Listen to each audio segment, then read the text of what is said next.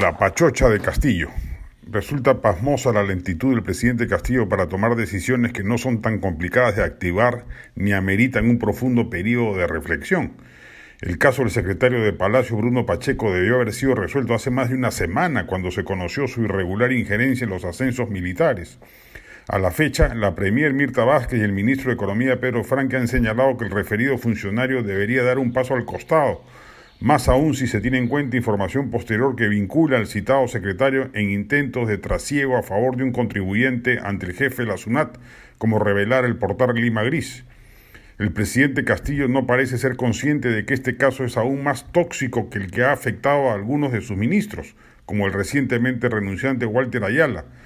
ya que se trata de alguien de su entorno más íntimo, de su entera confianza, y que conforme pasen los días sin que tome una decisión, la responsabilidad del referido funcionario empieza a convertirse en complicidad del primer mandatario. Un signo distintivo de este gobierno es la pachocha ejecutiva, no se deciden las cosas rápidamente, se procrastina y se deja todo para más adelante, se dan vueltas y revueltas a las discusiones internas, se crean sin fin de comisiones de trabajo y mesas de diálogo, en suma, no se activan decisiones ni se avanza.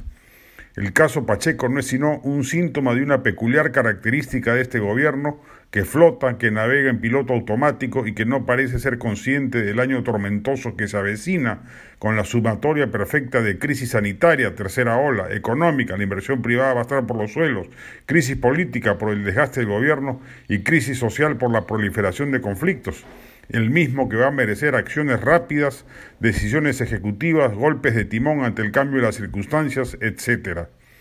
Un gobierno lento y dubitativo puede ser un lujo que se permitan los países nórdicos o muy desarrollados, cuyas instituciones funcionan sin necesidad de voluntarismos personales, pero en un país como el nuestro, con un Estado burocrático que de por sí no se mueve sino es a punta de empellones, la morosidad gubernativa trae consecuencias nefastas.